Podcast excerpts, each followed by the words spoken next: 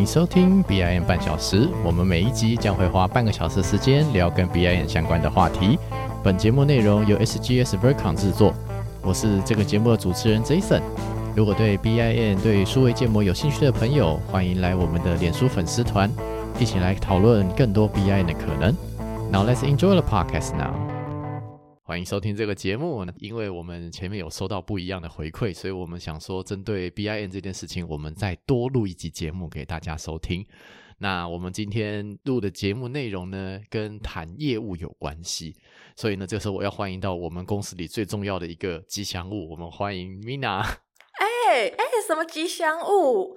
我是我们部门的代言人，好吗？代言人，代言人，代言人。对，嗨，大家好，我是 SGS 并部门的业务，我是 Mina。对对对，那因为说实在啦，我们做工程师的哈，都坐在办公室里面，我们往往不知道业务人员的辛苦。换一句换一句话，就是说，我们也不知道业务到底在忙什么。我们就是风吹日晒，你没看到我皮肤越来越苍老吗？是一样漂亮，一样漂亮。好，我们来拉回来，就是说，那第一个问题哈，就是好奇你们平常到底在干嘛？能不能介绍一下？我平常。就帮公司赚钱呢。那其实我平常就会带着我们部门的一些 B I N 解决方案，然后去各个客户端啊，可能是顾问公司、营造厂、建筑师事务所等等，那去客户端做简报，介绍我们部门的一些相关的方案。那再跟客户去做一些反反复复的沟通跟讨论，出比较适合他们的方案。那在专案开始的时候，我也会在旁边做小助教。那就是专案执行的过程中啊，如果有任任何的状况，我都会在旁边协助做处理。嗯，对。啊，那就是一般来说，就是好像业务就感觉就是一个很势利的工作。然后我们就会很害怕那种业务职的朋友突然打电话过来问说要不要吃饭什么这种问题都很害怕。那毕竟我们是做 B to B 的商业模式啊。那你觉得在这边做业务，你自己有什么样的感觉呢？其实就算是 B to B 客户，其实也会很害怕那一种就是强迫推销的业务啊，或者是一些很失意的业务。不过我自认为我不是刚刚以上说明的那几种。对，那其实我希望可以提供给客户一些有建设性的方案，然后其实是可以帮客户真正解决他们的问题。那除了可以达到预期的效益之外，如果能帮客户省钱，甚至是赚钱，那就更棒了。对我们做 BIN 其实有一个很重要的商业模式，就是帮客户能够省时间省钱。毕竟是透过资讯的方式来改变一些现实的工程上可能会碰到的问题。对，没错。对，资讯流生意嘛，可以本质上是这样子。当然，就是不同的客户也有不一样的专案嘛。那你自己觉得，就是说我们这家公司，我们这个 SGS Vercon 这个部门，它跟那个其他的病的厂商。有什么最大的不同呢？呃，因为我我们其实是台湾最大家的 B I 顾问团队，嗯，那其实，在台湾的 B I 部门的同仁呢，有五十多位工程师。那其实我们接的专案，除了台湾的大型专案外，也有执行过香港的、马来西亚的。泰国的都有相关的案例，所以在专案执行中，沟通协调上，同仁其实都有蛮丰富的经验。就是，毕竟我们家公司也做过不少的案子嘛，香港、台湾、马来西亚，甚至都有接过案子。那就是跟这么多厂商接触的过程中，呃，我们先我们先扣掉语言这个问题了。那我们先问一下，就是说，呃，如果今天是一个新的厂商来跟你要报价，他至少要准备些什么东西，你这边才比较方便报价呢？这个问题大家真的超爱问的，大家很爱问说，哎，是不是有楼地板面积就可以报价了？当然不行啊，仅供参考哦。其实如果真的要报价的话，也不是不行，但价格就容易偏高。对啊，就是风险毕竟有嘛，那就报高一点啊，不过分啊。对啊，就像我们盖房子一样，如果不知道。会长怎么样子，也不知道建材要用什么，那我们就会很难去估价出总造价多少。对，所以说有几种可能性嘛。第一种可能就是说，我们知道可能大概面积是多少，大概知道要盖什么，还在一个可能没有详细规划的阶段的话，这个其实你要估出总价有点难，所以可能会有人用楼地板报价，但其实这个也不太准，对不对？对，那所以请我们要。报价 B 案专的话，其实我们就需要业主的规范，然后相关的图面，嗯可能平立剖面图等等。嗯那预计的工程执行的时间就是预计工期。那这三项其实就是最基本的资料。有了这些资讯，那双方在对于专案的认知上才不会有资讯的落差。那在 B 案报价上面也可以比较精。好，那可能听到三个要素嘛，第一个至少契约规范要出来嘛，对不对？再来第二个就是我们讲说图面看能不能出来，再来第三个就是到底工期是多少，三件事情嘛，对不对？好，我们那契约这个问题，就找至少啦，呃，当然接受我们在台湾可能接受到的大多是台湾的厂商，那 BIN 的契约大多是一个什么大型契约下的一个工，是一个工程里面的执行项目这样子，所以说这个契约其实各家有各家的版本，然后各家有各家的花样。那对你来说，你会看这份契约里面的哪些细则来评估你的报价呢？最主要的还是业主的规范啦。对，因为毕竟大家都希望把这个案子执行完嘛。对，那一定要以业主的规范为主。对，所以我们至少在七月内，我们会先明定跟业跟客户这边讨论出我们这个专案要执行的工作内容有哪些，例如出席会议要几次，那有没有需要出图，那有没有需要去做一些阶段性的成果报告书，或者是相关的四 D 工序排成动画等等。对，那就是这些都是专案执行的细节。通常我们都会把这些明定出来，这样子我们双方就不会有落差这件事，我们双方就不会有资讯落差。对，不然到时候你们可能觉得哪些项目是我们该做的，那同仁又觉得哎超出专业范围，到时候公司亏钱应该也不好。但我们要办追加，客户端也会觉得不好处理。对，没错。对。对啊，其实这就是我们讲说权责划分嘛，到底谁该做什么，这是一个我觉得在工程界常常需要幽默感的 事情，常常不知道最后这个东西到底谁该负责，超麻烦的。对，不过没有关系啊，反正做过做生意不就是这样嘛？对。那再来往下一层叫做图说这个部分，图说有很多种阶段。有一种是说，呃，前面设计顾问公司已经设计好图说了，所以已经很明确说这个图最后他他可能已经出好了二 D 的 K 的图，那这一套图拿来施工啊，大概就是这个样子。但有另外一种状态，就是统包厂商，它前面就是一个很 rough 的草稿，那实际上那个实际的那个详细的设计图其实还没有出来，就变成大概大体上有两种状况啊。那这两种状况对你来说，会怎么影响你的报价呢？其实这一块蛮蛮吃经验的。对，因为其实做图面真的很不完整，在同包阶段其实真的是没有图面，那我们就会去去参考我们之前的案例，然后可能会做的一些工作内容，然后跟样式啊，或者是它里面会有哪些结构，然后我们会去评估报价，那再依照业主的规范、特别的需求，那我们就可以提供一个报价。那这个这一块其实如果连图面都没有，各家的报价内容一定会差异很多。嗯，因为工时可能也非常的可观呐。对，当然也会有人就是我们讲说低价抢标嘛，然后先抢到案子了，然后拿到了案子，可能做的很烂，然后最后说啊我我了解我不做了，然后就要找人来收尾了。有有可能，对对对，风险评估上可能大家都要考虑进去。对，没错，就做生意的风险啦。对。对啊，那最后就是工期嘛，对不对？有的时候工期超级赶，那有的时候工期其实就还算 OK，就很多种状况。那你自己对于工期这件事情，你是怎么样评估报价的呢？呃，当然主要还是看客户给我们的预计工期。其实工程展延这件事情很常出现。对，当然，什么扣掉不可抗力那就算了，那么麻烦的是那最近的疫情啊，缺工缺料啊，很常有这些状况。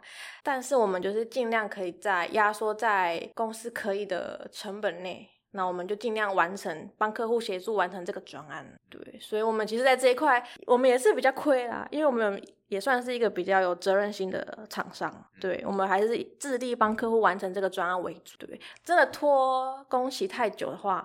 我们还是希望厂商可以加减赞助我们一些相关的补贴，对，毕竟我们看怎么追加了。对，看，毕竟我们同仁的薪水，我们也是要照付啊。啊，对，没错。对，对啊，就是常常就有一个问题，就是说，到底那个今天模型做完了。那验收要是验收很久，然后一直领不到钱，那问题就有点大条了，对不对？对，所以其实开公司不容易啊。啊，对啊，那现金流都很大。真的不容易，不容易。对，我们先摒除掉其他的部分好了。假设我是一个厂商，我是一个营造厂，结果我今天标了政府的案子，我或者是某一个大企业的案子，就看到里面有一个附约叫做。啊，B I N 的契约书啊，我要建模，但是我又不会建模，我要找厂商来帮我建模。那请问，我该怎么样找好的 B I N 厂商呢？嗯，我觉得要有专业，这一定要的嘛。嗯，然后有沟通能力，因为毕竟在专案执行中有很多不同的包商跟不同的图面都需要去做沟通讨论。最重要的是要有责任感，因为其实之前有客户有找我们报价，那个工程阶段已经是在呃施工中的某一阶了。好像是二阶左右，那我就会想说，为什么我们是从这个阶段开始执行 BIM 呢？然后客户才跟我们说，因为前面一个厂商做不好，例如屋顶会跑出一根钢构，或者是楼梯有一些悬空的部分。是不是会有这种状况？嗯，对，有的时候人家就是接手人家做那种做烂的模，那就真的很痛苦。然后那厂商就是模型要改不改的三催四请，然后客户还要花时间去帮他们检视这个模型的完整度，然后所以他们最后才决定说要换包商。对，所以我觉得找有口碑啊、有责任感的厂商很重要。就例如 SGS，当然要自肥一下，找我们，找我们。对 对对。听我们节目的话，前面都会听到说，如果有什么业务合作的机会啊，可以跟我们的米娜联络。那米娜就是我们很重要的一个业务同仁，我们都靠她吃饭。代言人不容易，真的，真的，我们的颜值担当的。对，好，当然，那当然了，case 有很多种嘛。那你有你自己能不能讲一些，就是你个人的一些谈 case 的经验？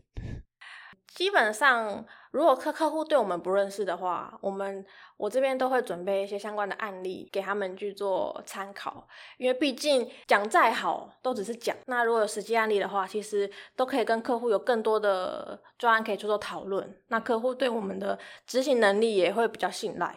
所以基本上我都会从案例去跟客户做分享，然后会再跟客户分享说，我们除了做 B 安这一块，还有相关整合性的服务哦，绿像绿能分析啊，或者是动画啊，或者是金子讲的一些动画的的制作等等。那其实有关于 B 安的相关整合性的方案，我们都有。嗯，对，了解。所以我们其实不是想要树立说我们只做 B I M，还是只帮客户做教育训练。我们其实是希望可以帮客户。帮客户在各个面向都可以有相关不同的方案，然后让客户觉得我们就是 B 案的顾问。希望我们是以 B 案的顾问的角色来跟客户合作一些他们需要的、他们需要的方案。嗯哼，那我们就再好奇一些问题，因为有一种案子，这个可能是概括跟我们前面都没有 提到的一种案子，就是说，呃，可能是客户他要去投标，那可以协助投标吗？我们这边会怎么谈？呃，基本上如果客户找我们投备标的话，我们当然是很欢迎。那有分两种不同的方式，那一种方式就是，呃，看他客户需要什么样的资源，我们做专案报价。例如，客户需要我们帮他写服务建议书，那我们就帮他写服务建议书，然后帮他修改嘛，看他们修改，讨论服务建议书 B M 章节怎么写。对，那或者是客户想要及时拉一个模型出来，然后四 D 的工序模拟，那我们可以短时间内帮他做一个四 D 的工序。对，那基本上就看客户在投备标阶段，他们有需要什么样特别的资料去辅助他们做投备标，那我们可以以专案式的方式去。帮他们做报价，但这是一种合作的方式。那另外一种方式就是我们会签一些合作意意向书，就是我们帮你们免费做投备标，但如果我们我们共同拿到了案子的话，后续的 B 案工作执行就会委委给我们这边做执行，就是利益绑定的概念。对，就是我们就是一起去努力拿到这个案子的。对，对对对，大概会分这两种模式。是，对啊，毕竟 SGS v e r c o n 感觉至少我们讲说那个名号传出去，好像也。不会太难听嘛，对不对？我们是靠实力，不是靠名号哦，是对，我们靠实力。OK，好，那呃，还有一种状况可能比较特别一点，就是说我们公司大老板啊，觉得说病这件事情很棒，就是我们觉得要数位转型，要把 BIN 这个技术导入到公司里面，导入到我们的企业里面。那这个导入这个过程其实也是一套服务嘛，对不对？那这一块就是 Mina 这边有没有什么样的理解，或者是有什么样的经验呢？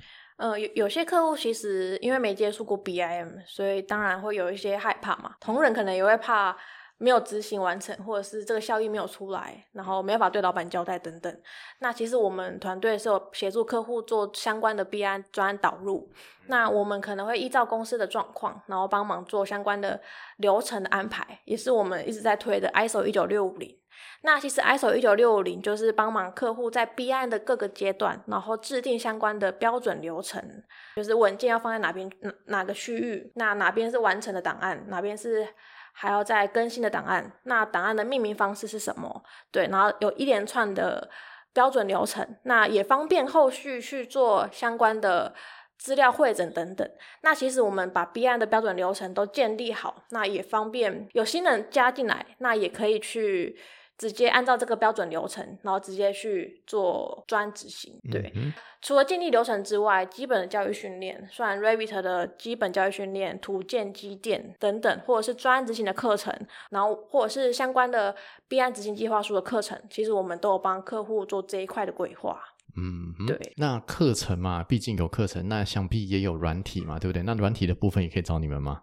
对软体的部分找我们，其实我们不是单纯买软体，因为我们其实希望可以带给客户的是一整个的解决方案。那你们想要导入 BIM，那我们可以帮你帮你选配你们适合的软体、适合的硬体，帮你们做软硬体的整合。那也避免有同仁就是买了软体之后发现，哎，硬体跑不动，对，这下子就是真的很尴尬了。对，所以我们可以可以帮忙做软硬体的配置，然后帮忙做教教育训练，然后整个流程都有标准化之后，公司应该后续的专案都可以自行去做执行了。嗯，对啊，听完之后觉得 Mina 好厉害哦，软硬体啊，怎么然后什么工程都会懂，好厉害。没有，是你们厉害，我还是要 请你们 协助啊，请我们这些工程师来做协助。对，我们是一起的。是是是，对，我们是同一家公司。对，我们是好伙伴。是是是。这个时候不能不承认。对，OK，好的。那我们这边有没有负责代理或是销售哪些软体呢？我们有卖 AutoCAD，就是常用的二 D 图嘛，然后画三 D 的 Revit，然后做四 D 工序动画的，做碰撞的 Naviswork，然后做土木的土木土木桥梁啊，四 D 重画案的 Civil 三 D 等等。那其实 Autodesk 体系的软体，我们都有在代理。然后欢迎找我们买哦，我们也会提供蛮完善的售后服务。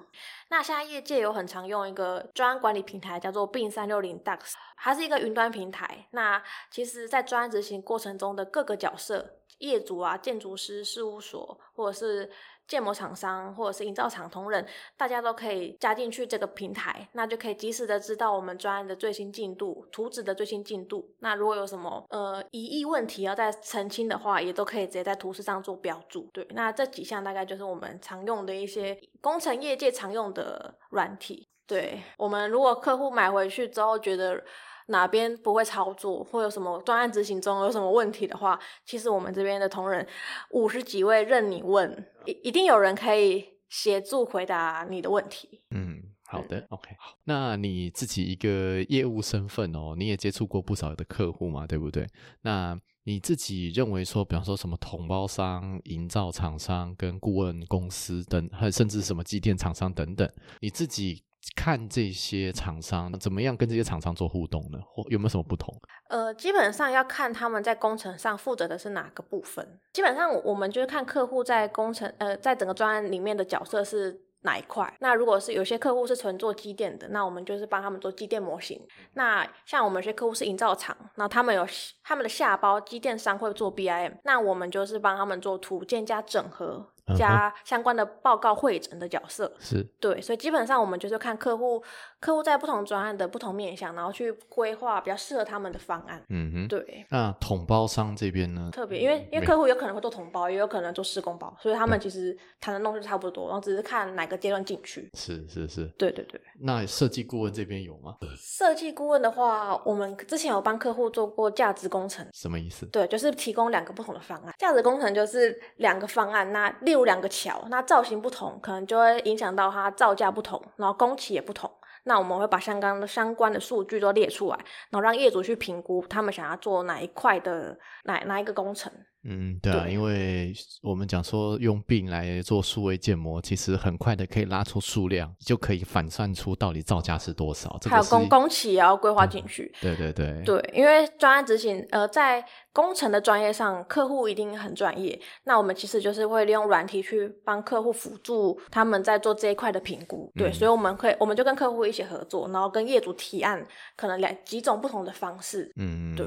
对，这个在设计阶段蛮重要的啦。所以在如果说今天并这些技术能够我们想说成功导进比较前端，不管是设计端还是业主端的话，那是一个还不错的理想啦。对，然后像还有做一些呃日照阴影的分析，像开窗它开在哪个位置，然后开窗大跟小，那其实都会有跟遮阳率会有差。那遮阳率有差之外，对于冷气、空调这件事情也都会有连带的关系。嗯对，所以我们有说，在业主没办法选定规格的时候，我们就会帮他们做这样子的规划，方便让业主给赶快去思考他们想要哪一种配置。嗯，对，对因为其实一个房子有很多种目标，你到底要是日照好，还是面积大，还是要怎么样这样子，所以这些东西就是最后还是看业主想要怎么选择啦。只是让业用电脑的呈现方式，让业主知道说，哦，有这么多选择，这件事情其实也是一个很重要的服务能力啊。其实就是一个工程要把它做完，要靠很多人的努力啦，对不对啊？其实不单是说现场施工的，还包括我们讲说管理现场施工的人，然后还有说各种什么金流、物流、人流什么的，也包括资讯流嘛。像我们做病的人，其实也是在做资讯流生意。那为了要让这些资讯能够有效的传达到业主那边，其实就是要靠大家的努力啦。对啊，好、那我们最后还有一点时间，那我们想问问说，呃，如果说我们真的厂商或者是个人对于病这件事情很有兴趣的话，我们可以怎么样找到米娜你呢？哦，在以下的资讯栏有我的联络方式，那你可以打电话给我或发 mail 给我。嗯，等等，那其实不一定是要一定有什么案子想跟我合作才可以跟我联络。那如果你们有一些弊案的问题、疑虑，我们要怎么导入，然后要做如何做像预算编列，然后人力配置等等，那其实我们都可以去做沟通讨论。嗯哼，对好，那非常谢谢 Mina 精彩的分享，也谢谢各位听众聆听。如果对于 BIN 有任何的好奇，有任何想要问题，想有任何的问题，都可以找我们的 Mina，或者是找我们的粉丝团来跟我们接洽，来跟我们的联络。那相关的链接都在资讯栏，给各位听众做一个参考。再再次谢谢各位听众的聆听，在这边跟大家说声再见喽，拜拜。拜拜。很快的，我们这一集的节目也到了一个尾声。今天是我们节目第一季的最后一集了。我是主持人 Jason，最后就为我们这个节目做上一个小小的总结。一开始我提案的时候，就是利用 Podcast 这种声音媒体的形式来介绍 BIN，其实是有一定的难度的。毕竟 BIN 是一种用数位建模、资料库管理的技术，这些东西其实最理想是用视觉的方式来呈现，但其实我们透过其他的，不管是各种长短影片来呈现内容的时候，大家常常只 focus 在视觉的呈现上面，却忽略了说 BIN 这套技术背后可以做到的资讯管理，或者是衍生出来的商业模式，这些可能比建出一套模型，或者是这些视觉化上面的呈现。能够为这个社会创造出更多的价值。所以呢，我们利用 Podcast 这个方式，利用最纯粹的声音，为大家说明 BIN 可能能够做到的事情。那也很高兴，就是公司的支持，能够为大家能够做这个节目。希望大家会喜欢这种呈现的方式。在访谈的过程中，其实我自己也学到了非常多。就我个人的感觉来说，BIN 是一个建立建筑或是工程资料库的一个技术。透过 Oday 的介绍，我们知道有一套资讯管理的标准叫 ISO 一九六五零。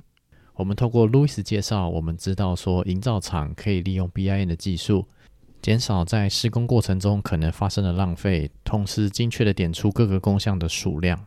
透过 William 的介绍，我们知道在机电工程上面，BIN 可以帮大家做到工程上的冲突管理，甚至可以模拟各种设备或者是机电系统，让设备商可以在工厂里面预装预组，再把设备运到工地现场。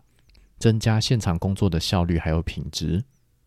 透过 Mason 的介绍，我们可以知道说，在绿建筑还有能源分析上面，也可以利用 B I N 的技术来计算出建筑物的耗能，还有未来维护可能需要用的成本。最后，透过米娅的介绍，我们知道说，不论是营造厂还是顾问公司，不论是统包商、设计、监工、施工的厂商，都可以通过 B I N 的技术来做到资讯的管理，同时能够有效的。避免在沟通上所浪费的时间，能够帮客户能够解决更多的问题。最近这一段时间在做 BIN，在学习在执行 BIN 相关专案的时候的一些小小的心得。我认为说，现在在工程领域上面很难会有一些突然很大的转变。基本上，目前我们知道的工法、设备，还有各种机具，甚至是各种材料的应用，还有变化上面。很难会像科技产品一样，可能随时会有很多的变化。但其实将这些技术、还有这些材料，甚至跟这些人员能够凑在一起进行管理，一直是现实中非常大的痛点。那目前市场上看来看去，工程业界的数位转型已经是必然的趋势了。虽然市面上还有许多不一样的软体或者是方法可以执行专案。但如果一直用老方法在做事的话，其实很难在现实中会有很快的进步，甚至可能被后来者利用新技术所超越。为了自己的职涯发展，还有配合市场的趋势，学习数位化转型、学习资料库管理，这些都是必要的过程。特别在工程还有建筑业界的朋友，未来这些技术都会是一个必备的技能。利用有效的资讯，减少各种浪费。同时，将多余的时间还有资源去学习如何更有效的运用资讯，这才是对于个人、对于这个社会最有帮助的事情。那未来也希望有更多的业界同仁、更多的专业技术人才、更多的朋友能够一起利用 BIN 为这个社会创造价值。那也很高兴透过这个节目，简单的介绍了 BIN 相关的技术。未来如果有机会再跟大家分享更多跟 B I N 相关的技术知识，以及各种契约或是规范上面的变化还有可能性。如果对于这个节目有任何的意见还有回馈，也欢迎来粉丝团跟我们留言还有互动。甚至如果有听众朋友对于 B I N 这件事情非常的好奇，甚至想加入我们的话，也都欢迎投递自己的履历，透过资讯栏的连接跟我们的 HR 联络。最后，感谢我们 SGS Vercon 的各位同仁的努力，因为大家一起的努力，才有机会能够做出这套节目。如果各位听众朋友喜欢这个节目的话，欢迎多分享、多留言、多关注，让更多人知道这个节目。希望这个世界因为有我们的努力，能够变得更好。我是这个节目的主持人 Jason，咱们线上再会喽，拜拜。